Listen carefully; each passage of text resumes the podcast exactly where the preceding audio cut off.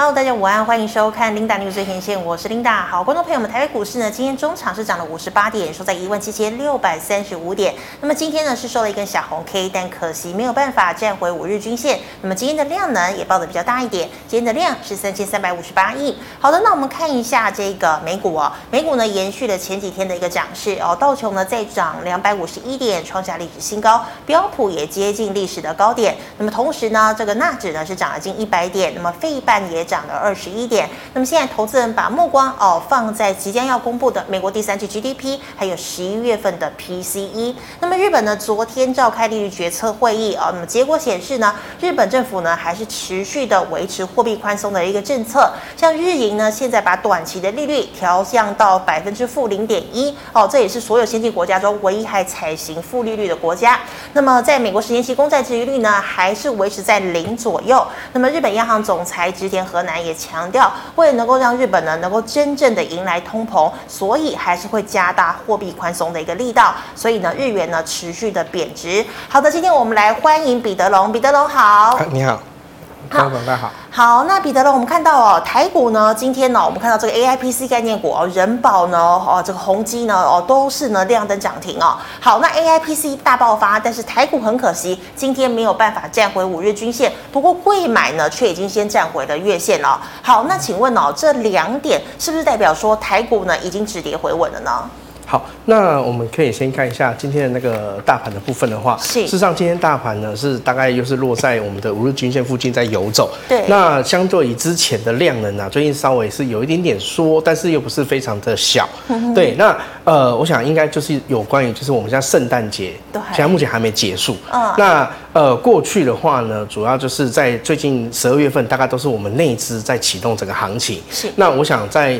近期的话，可能就是要等到圣诞节过后，那等到外资归队之后呢，我们才能够去望眼明年的一个新的布局。那所以可以看到说，呃，因为我们之前也有提到嘛，年底的部分的话，有所谓的两座，然后然后一个选举。对，那。其中一个就是我们讲年底做账，对，做账做账。那你可以看到最近的投信的话呢，今天 OTC 的部分反而相对会比大盘来的弱一点点。是，那这个看起来就是在年底的部分的话，应该是有一些逐渐获利入袋的一个状况。结账了吗？对对对对对，有一些在结账的状况。那所以呢，近期你可以看到说，哎，最近大盘非常的强劲，可是呢，OTC 反而都是相对比较疲软一点点。嗯那不过呢，目前看起来呢，相对而言。还是守稳在月线之上。是。那我想这个部分就是要接下来可能这就是等到等到圣诞假期，或者是等到整个明年年初的时候，嗯、外资整个归队之后呢，那我想相对对整个盘势会比较好。是的。对，而且刚才有提到，Linda 这边有提到说，哎、嗯，明年度的话，大部分大家现在对于整个升息或降息与否，对，那明年度大概比较多的是认为说应该是偏向于降息的部分。对。那一旦降息，对我们来讲的话，就是资金又开始宽松起来了。嗯。那资金在宽松起来的话，我相信可能整个行情的部分，大家普遍性还没有看到这么的坏。是对，还没看到那么坏，所以呢，我想可能比较大的一个期待，或者是大家可能要稍微最近要忍耐一点点，可能要等待明年的时候，等整个资金归队之后，我们才能再去看明年的部分。是的，好，再忍耐一下哦。好，嗯、那请问 A 彼得龙，这个要怎么做补充？OK，好，我们可以看到这个大盘的走势，你看今天呢，就大概又是守在五日均线附近了。是。那我们可以看到前十一月份的话，是因为是外资积极的加码，那十一十二月份是投信接棒往上冲。对，那近期之后。外资虽然还是有一些进场布局，但是你可以上跟十一月比起来，它的量能相对就小很多。所以现在的指数位置一直呈现一个横向的一个区间整理。对，那量能我觉得比较好一点是量能并没有急缩。对，对，它并没有急缩，它还是维持市场的一个热度来。虽然说没有到四千亿，可是以过去以往，因为之前比较萧条，大家我们回到一万六千点之后，那时候量能有时候都还不到三千亿。对，都破破一万六，大家下。对对对对，就是大家好像感觉好像快崩盘一样。是。可是一个反转，哎，指数就开始从一万六千点开始反攻。那成交量目前可以大概维持在三千亿、三千五百亿附近的话，我相对而言是维持一定好的热度。嗯。对，那对我们来讲，明年我想真的是在大家可能近期稍微要守稳一点，不要太急躁。那可能要等待整个年后这样子。是的，好。对，那大家可以看 OTC 相对就是比较弱一点。对，可是你看 OTC 的话呢，你看它就是在十一、十二月份，就是持续的由投信来撑起整个人气。强哦。对，因为那时候真的是 OTC 方方相对于大盘是强比较强势的。那近期的话呢，我想应该啦，我们合理的去预估，应该就是有一些陆陆续续去做一些结账的一个状况。对，可是你可以看到投信近期还在买的话，那或许在明年年初外资跟投信同步归的时候，那可能在第一季的话，我们讲了做梦行情就来了。而且也要选举了，对不对？对对，那毕竟选举还选完之后，可能还有一段时间，整个做梦行情还在发酵。是。那我想在呃，很多人就想说，在农历年前啊，嗯、对，常常都会有一波，等下讲红包行情。哦、真的。对对对，那我想可能大家就是近期的话，就是稍微等到整个圣诞节完过后，嗯，对，因为我觉得目前看起来呢，整个市场热度还是有的，对，还是有的。那只是说。最近开始有一些在肋骨轮转的一个状况，嗯，对，会比较快速，嗯，没错。好，嗯、那我们可以看到今天的话呢，今天刚刚 Linda 有提到，嗯，今天的整个的 AIPC 族群非常的强，强，对，你看从人保带上来，然后宏基啦、华硕啦，陆陆续续都往上带。是，那我们可以从这个所谓的盘中的热力图看来，就是哎、欸，非常大一块呢，全部都是强势股，都集中在这个这个这个类股里面。对，那。这个部分的话呢，我们就是等一下我跟各位才有提到说，哎，整个类股的一个操作的一个策略。嗯嗯，对，好，那这个呢，就是我们今天呢有另外跟各位提到说，哎，除了说现在目前的 AIPC 族群的话呢，像今天的话，太阳能类股也开始在发光发热。对，太阳能类股的话呢。逐渐的，它的股价已经算是在一个主底的状况。是，对。那因为我们原本讲到光电类还有面板，可是今天我们主要呢集中在整个太阳能部分。你可以看到，像是好像是元晶啦，或者是太极啦，或者是这些联合再生，哎，国硕，哎，慢慢慢慢都有一些表现出来。对，那我们就可以盘中的话，利用这所谓的热力图，快速的去检视。是，对。那像本周的话，各位如果说有注意到的话，本周大概有几个类股比较强。除了我们刚刚讲的 AIPC 族群，嗯，还有今天看到的太阳能，对，那像前两天我们讲的钢铁族群，哎，对。钢铁还船产嘛？对，还有钢铁航海王。对，那还有所谓的航运股。是。那我想这个都是因为有他们现在目前的一个时势所在啦。因为大家都知道，像钢铁的话，主要就是因为我想应该是碳权的部分。对。对，因为市场上有非常非常多人就在谈说，哎，整个钢材啦，整个建材要往上涨。可是呢，我们去探索后面的原因的话呢，我想最主要就是因为在碳权的部分。是。因为碳权的部分，它很多的地方的碳的一个加价的部分，所以它是合理的去推升了这个所谓的。钢材的部分，对，所以这点各位要特别留意，它是因为它有附加的所谓的碳权的问题，而去推升了整个的报价。嗯嗯对。那至于航运股的话，我想大家都知道，最近又开始整个红海危机。是。对。那据我因为有几位朋友也是在航运的产业里面服务，对他们说，事实上，他们很早之前就已经有提，就是有感受到说，哎，整个。运价的部分的话，开始要对有有一点蠢蠢欲动的感觉，对，那所以呢，这个应该讲说最近的话呢，这几个族群相对而言会比较热门。那也是维系目前整个大盘热度的主要几个类股，是可以特别留意哈。是好的，那我们来看一下这个呃的这个类股的部分。嗯、那今天我们看一下，像人保、宏基、大牛都爆冲哦。不过旧 AI 英业达呢，也是大涨了八个百分点哦。好、嗯，所以到底是买 AIPC 好，还是就 AI 伺服器好呢？好，那我们以今天来看的话，今天呢大概有几只呢，相对是。涨得比较强劲的，是对。那呃，比特在开盘，就是我们在直播之前呢，我有稍微查了一下这几只股票的一个呃筹码状况，来我特别跟各位这边做个说明。是的，对。好，那我们看一下今天呢比较强劲的，像是人保啦、广达啦，然后像是宏基跟华硕等等。嗯、那我们这边刚刚有跟各位特别提到，事实上这四档类股呢，事实上是外资布局的。那他们一路上来，事实上以目前他们的一个成本跟现在的市价来讲，他们已经算是一个获利满袋的状况了。是，对，所以如果你这时候呢，你再去追，或者是呃相对去在这个指数高点去追的话，嗯，呃，我个人会认为是相对是风险性是比较大一点点。对，那我们仔细的去追踪啊，像是呃人保的话，它主要的买超呢，主要是摩根士丹利跟新加坡商瑞银。那他们的买超张数呢，几乎都达到一万两千张以上。哇对，那不过呢，各位最重要是什么？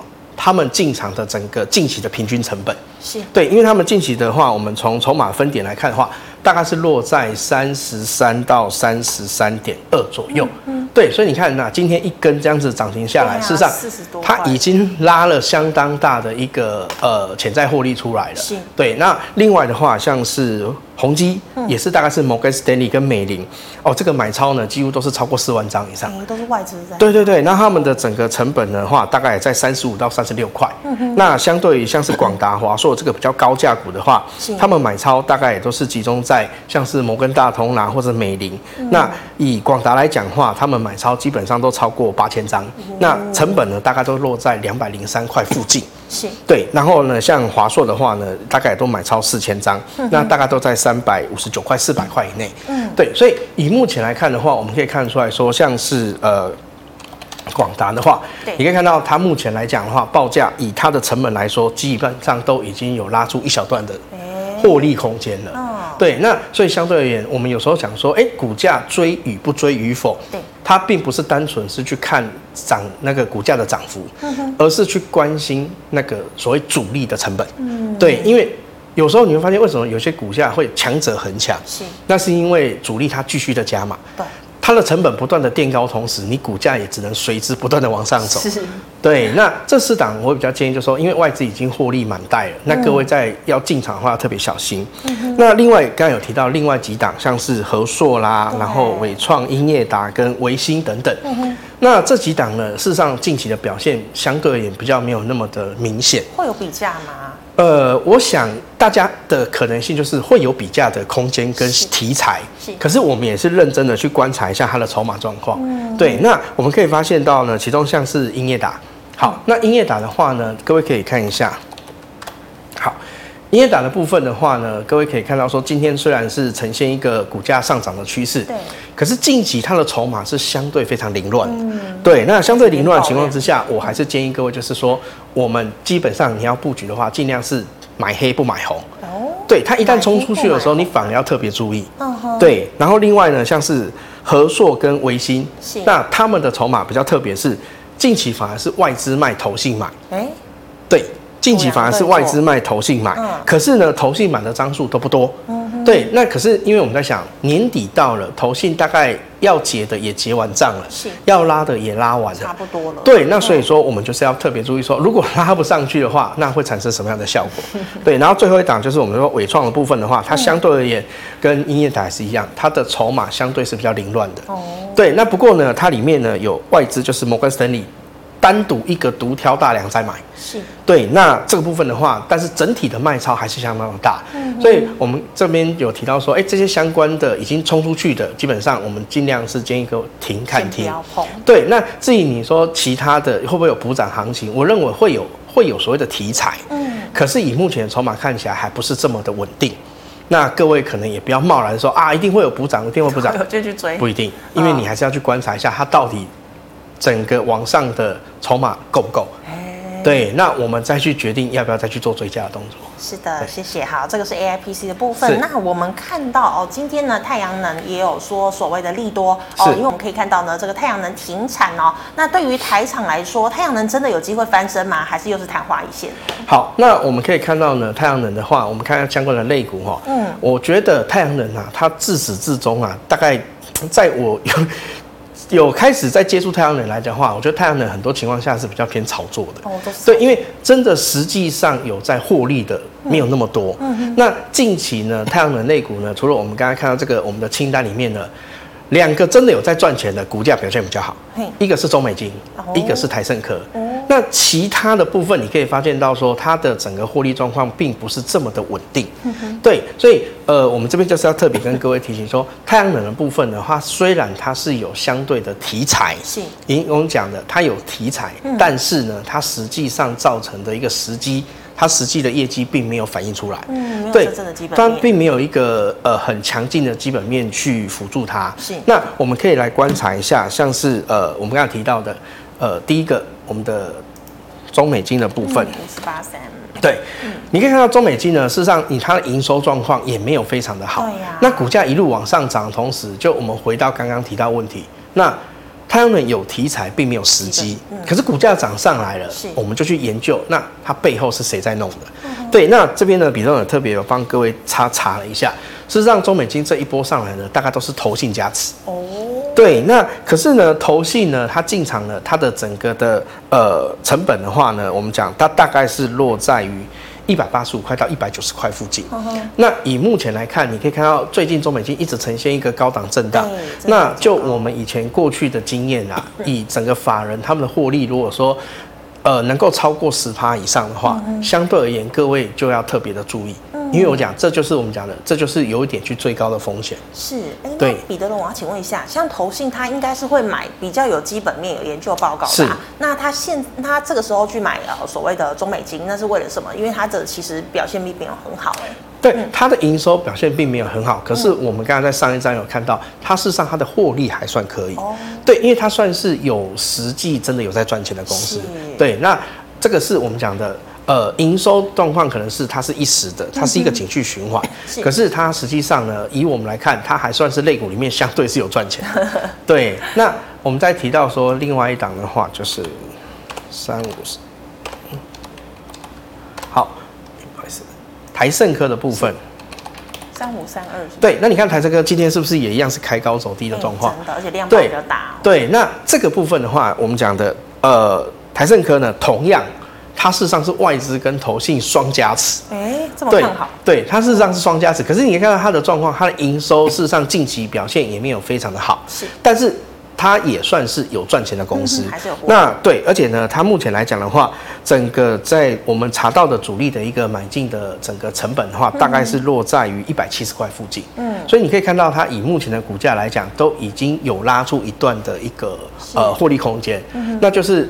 呃，比东这边一直有跟很多的投资朋友或者是观众朋友提到说，股价的高低与否不在于说它涨多少，而是在于今天主力成本在哪里。哦，对，那这几档的话，事实上，呃，我觉得都有一点点的。最高的风险，对。那除此之外的话，太阳能里面呢，我还有再查了几档整个那个筹码的部分。嗯像我们一般我们常看到的，像今天表现比较强劲的，像是安吉，是对四七七的，对对对对对。那或者是呢，威生能源，近期的筹码都不是这么的明显。哦对，那所以今天它这样的走势，我们就要特别去留意说，哎，那今天它盘后它的筹码是不是有出现异常？嗯嗯。对，那我们才可以再决定说，哎，我是不是要来去做介入的动作？是。对，那不过呢，在除此之外呢，整个的太阳能的相关类股的话，除了我们刚刚讲到中美金跟呃所谓的台盛科之外，是其他的普遍性筹码都不是这么好。哦。对，所以。呃，我刚刚有跟各位提到，我们前面有提到说，它虽然说有题材，但并没有时机。那筹码部分呢，也没有说非常非常的集中。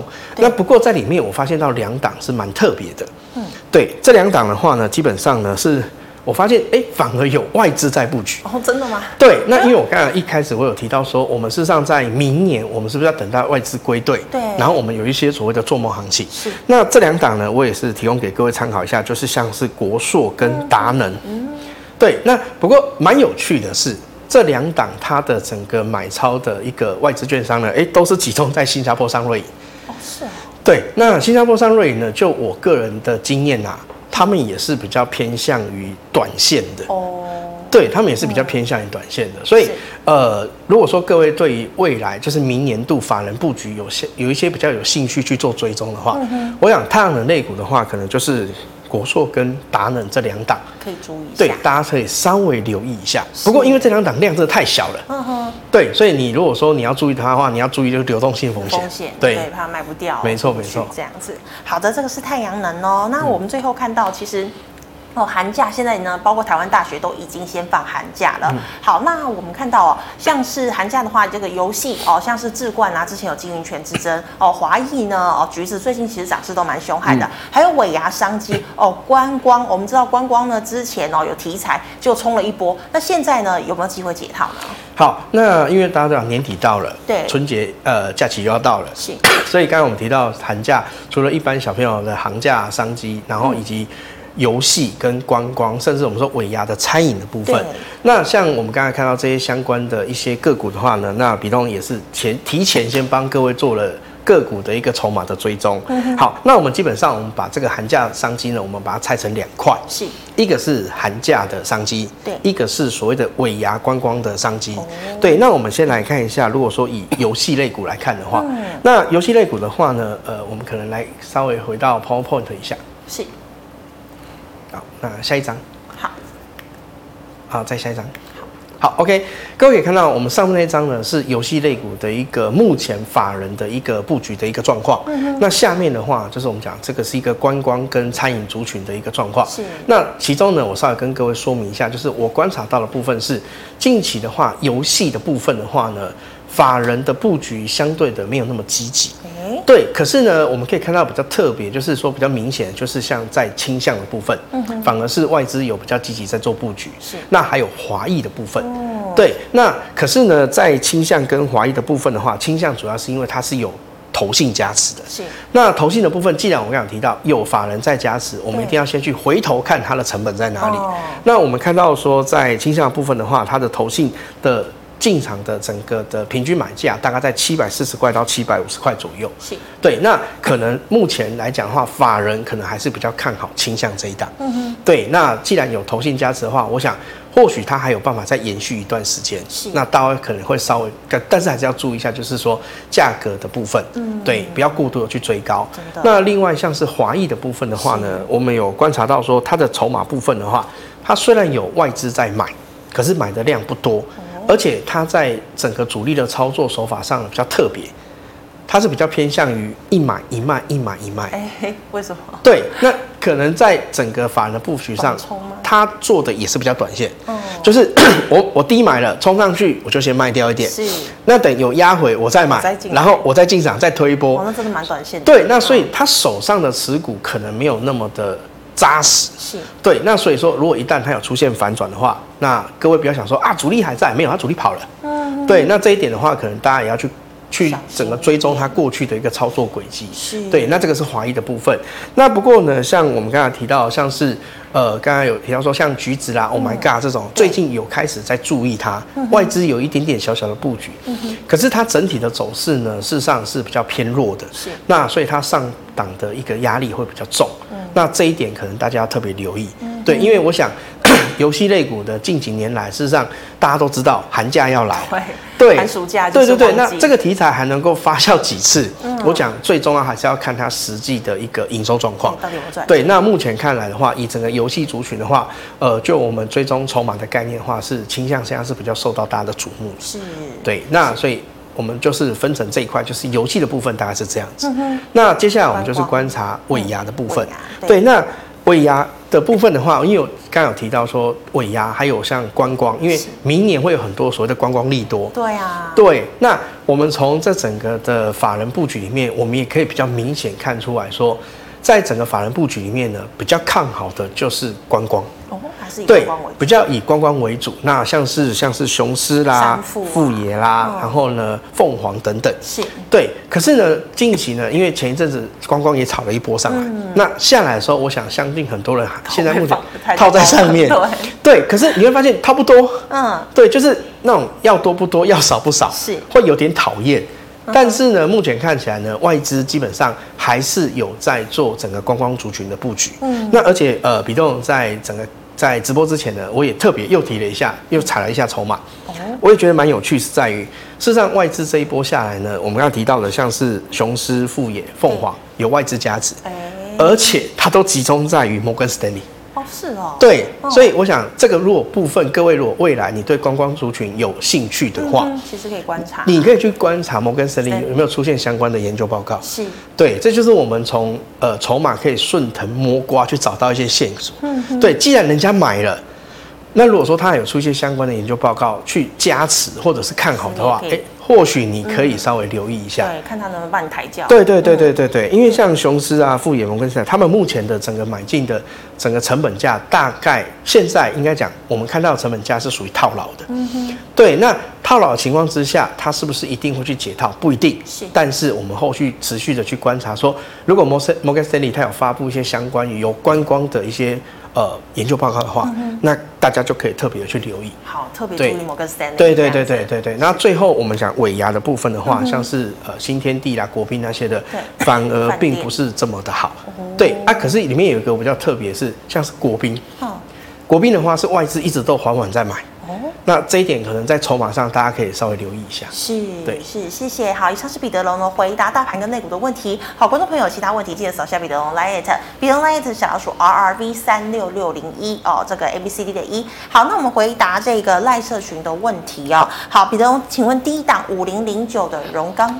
好，你看第一个，我们就是航。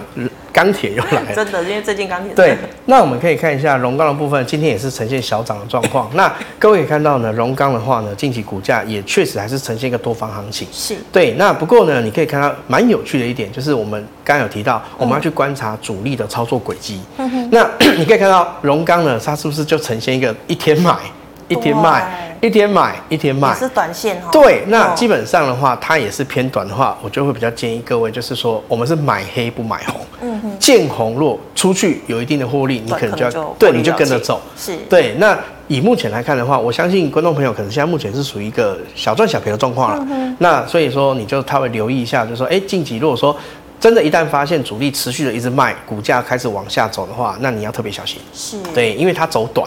嗯，对。好，那请问二三五六的英业达呢？我们知道前几天说它有 IP 题材暴涨，结果呢又下来，它今天又大涨。那你看这个非常有趣，就是今天大涨，可是你看哦，英业达目前的走势，本来那一天出现爆量的时候，它应该是要扭转向上，对。可是它扭转向上，它反而是杀下来，而且你可以看到很明显是主力是很明显开始在在出，嗯。所以刚刚有在前面有跟各位提到，它的筹码并不是这么稳定的情况之下。如果说你目前还有持有的话，你可能要特别注意，它现在可能会在这个地方呢去做一些横向震荡的整理。是。可是你说你要再往上冲，如果只是套在相对高点的话，嗯、可能需要点时间。哦，还要等。对对对对对。那但是是不是能否顺利的解套？我想。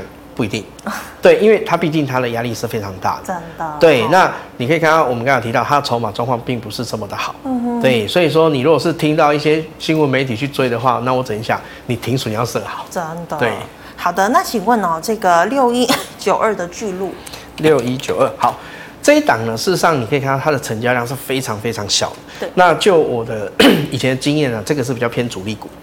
对，那你可以看到这么小量情况下，股价一路往上走。嗯、那近期你也看到有有主力在买。是。那这时候呢，我们就必须去深入的去了解说，那买超这只股票的背后的人是谁？嗯。那重点是它的成本在哪里？是。对，那这个如果各位呢，你有在追踪筹码的话，或许你可以去追踪一下近期买超的对象，它的成本在哪里？嗯。那如果说它的市价跟它的成本价已经有一段差距，那我还是建议各位就是。尽可能的不要追高，嗯哼，对啊。如果说你手上有的话，我想有赚的情况之下，可以分批的获利出场。先获利。对对。好，那请问哦，六二七一的同心店，六二七一。好，那你可以看到呢，事实上同心店部分的话，近期呢股价也是稍微上来一波，是那可是呢它的整个营收状况呢并不是这么好。嗯、那你可以看到同心店跟刚刚的英业达也蛮像，嗯，它冲上去一根之后呢。对，那你看到主力基本上都在出货。是啊。对，那所以说目前来看的话，我想观众朋友可能也是应该也是套在相对的高点了。那你说能不能再解套？我想跟刚刚的英业达看法是差不多，就是它可能会陷入一个拉回整理的状况，可是它还没有转向于空方。是。那它可能必须要适度的再去把一些慢压去消化掉。化对，那可是呢，近期来讲，它在主力还没有完全恢复整个气息之前。你可能还是要稍微忍耐一下，嗯，对，因为今昨天看起来有稍稍有一些进场了，对啊，对，那今天看起来好像震荡幅度不大，嗯，那可能我觉得它可能在接下来也是要等到比较年初的时候会比较有所表态，对。好，那再请问哦，这个三七零四的合情控，我们看到博通因为创历史新高，网通其实都有跟着涨哎。对，嗯，那我们可以看到呢，像是呃合情控的部分的话，我们之前也有提到说，呃，之前在前几次比龙的直播里面也有提到说，像年底都比较偏向于做梦行情。是。对，那像网通它是比较偏向是明年年初的做梦行情。哦。对，那近期来讲的话，你可以看到呃，整个合情的话，你可以看到它也是主力是一买一卖，一买一卖之间。对，那近期来讲的话，筹码相对而言，这是比较凌乱的。嗯、对，而且它上面压力是比较沉重的。嗯，所以这个如果说你手上有持股的话，那可能要特别注意，就是你的停损点的设定。那但是呢，不要轻易的去做摊平的动作。对，真的。对，因为你不要想说啊，他这边足底啊，啊，如果他如果这一个不小心他再破下去怎么办？对，那你就万劫不复了。是是。对。好，那再请问哦，这档也是哦，大家的最爱六二八五的奇迹。好，六二八五奇迹呢，相对而言，你可以看到它跟刚刚的核心控比较不一样，它的筹码截然就不同。嗯。对，你可以看到它的主力基本上是买的多，卖的少。那股价一路往上涨的同时，但是呢，它现在陷入一个状况，就是因为它变成它急涨之后，它的量能累积啦，它变成是上有压力，下有支撑。那它现在目前陷入一个大区间的整理形态里面。对，那近期来讲的话，可能呃，你要再等到它酝酿好之后，就看它主力是不是要再回头回来。那回头回来之后呢，或许还有机会在这个地方守稳，因为你可以看这个地方是不是还有一个比较大的一个横线？嗯哼。对，那这个地方呢，我们可以把它呃拉大来看。实际上你可以看到这里前面这边有一个比较大的一个累积量能。对。那这个累积量如果能够守稳的话，或许它还有机会再往上去挑战一次。是。那不然的话，它可能就会。往下去挑战原本的回撤，原本的一个支撑的一个位置点。是的，好，那再请问哦，这个也是钢铁二零一四的中红。好，二零一四啊，这次最近也是非常活泼，真的，大家很喜欢，也是非常活泼，因为你看它这样一路冲上来，事实上。呃，主力的部分的话，目前可以看到它整个还在于买超的部分。嗯哼。对，那但是呢，你可以看到它现在呢，整个累积量呢也是慢慢的出来。是。它高档也出现了一些，应该讲有一些短线获利了结的量能出现。嗯哼。对，所以目前看起来是还相对是有支撑的。嗯。还是有支撑，虽然说今天收了一根黑，但是你可以看到它现在目前整个的股价还是在相对的大量之上。是。那除非说它现在目前下方的一个大量。被跌破的话，嗯，那可能会比较麻烦，会比较偏弱，嗯，啊。不过目前看起来还是能够收稳在上方。是，好，那请问一五二九的乐视率呢？它也是太阳能的。一五二九，对。嗯，好，我们看一下哦，它目前来看的话，哎，呃，你可以看到哦。对，吧很明显的主力已经跑掉了？对，对，你可以看他今天买，然后买完之后他就出。那他现在目前就陷入一个横向整理的状况。那你可以看它整个量缩在整理的话，但是趋势还没有出现整个被扭转。嗯，对，它像是还算是一个横向整理，因为。呃，我们这有提到，它还是在云带之上。对。那只是说它现在陷入一个量缩整理。那量缩整理的话，就看后面是不是有新一波的主力去接手。那如果没有的话，它可能就会一直在这里整理。哦哦。对，它可能就会变成是说，哎，这一波人家已经短线炒完了。是。那可能短期之内没有在新的题材出现的话，它可能就一直在这个地方呈现整理，因为毕竟它前面的一个压力事实上是比较大。真的。对。那但是股价的部分算是已经像在谷底足底。对，但是它要在攻的力量，事实上近期是没有的。哦哦，对。好，那请问有六四八五的点序哦，后续发展如何？我空手可以买吗？好，那点序的部分你可以看到呢，很明显它也是一波上来，然后主力一波下来。对，那近期来看的话呢，我们可以看到它的整个呃走势的话，事实上是呈现一个涨多拉回的情况。嗯。那拉回的话，目前还没有出现趋势的扭转。是。那近期来看，如果说呃观众朋友真的想要做一个出手的话，我比较建议说，你现在观察最近在这个点位这里这个地方，是不是能够持续的站稳？嗯。对，因为这个地方我们看是不是有个累积的大量？是。那如果累积大量的话，代表它在底部拉回的时候，相对有一些换手的状况。是。对，那这个部分的话，就要持续观察换手之后是不是能够成功。嗯。那如果它能够再持续的站稳的话，或许还有一波再往上走。对。但是不要想说，哎，我是不是逢低在这个地方买？万一就像你说还是对，因为我们就讲的，你买一定要有原因在，而不是说。跌深了就一定要买，不是跌深了不一定一定要买，但是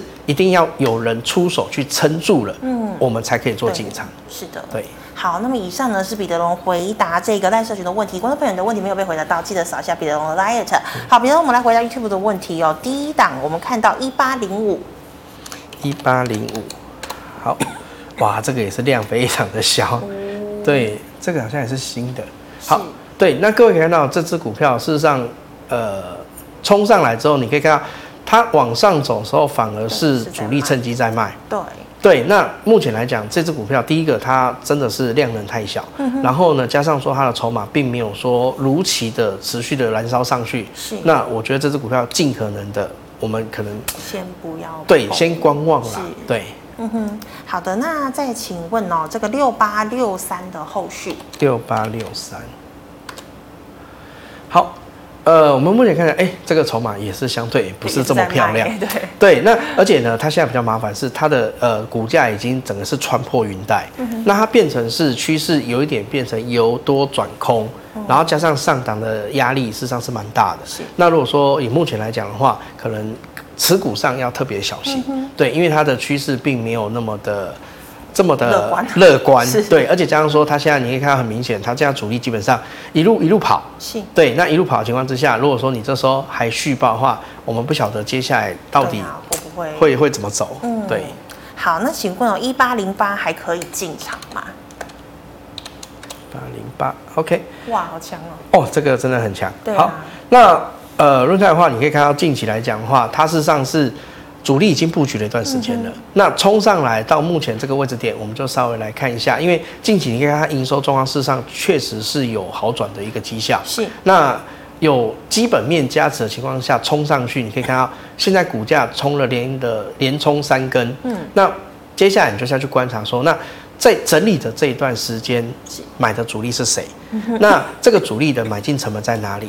那如果说它今天是随之随着股价上涨又去做加码动作的话，它的成本提高，那我们或许还有进场的机会。可是如果说没有的话，嗯、那我想这个这个时间点啦，因为我想这个部分各位要特别注意，因为对，不过它比较好是在于它的整个支撑量呢是有在的。嗯哼对，所以目前来讲我是比较偏多没有错。嗯、可是追不追高，可能我们要更仔细的去观察它的筹码概况。是的。对。好，那再请问哦，二二三六。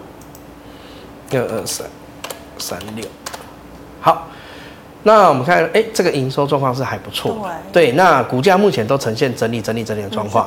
对，那这个的话，你可以看到很明显，事实上它就是一个很明显的区间整理。是。对，那这个部分，如果说你手上有，你可能就是要等它的区间整理完结束，因为近期你也看到它的整个主力筹码事实上是偏是比较偏有点小小卖出的。对，不过股价还算表现不错，因为它并没有很明显的往下去做一个回撤的动作。是。对，那。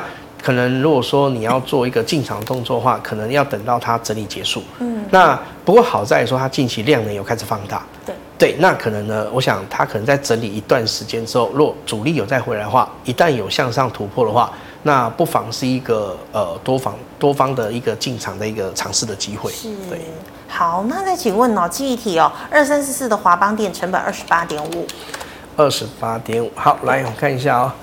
诶、欸，小小套牢，对，那你可以看到呢，华邦电近期来看的话呢，也是，呃，基本面有开始慢慢的有它的整个衰退有在收敛，对，那股价部分的话呢，有逐渐的向上，因为它有跃到整个的云云带之上，那目前比较大的问题是在于说，它上面有个比较大的压力在这里，嗯哼，对，那。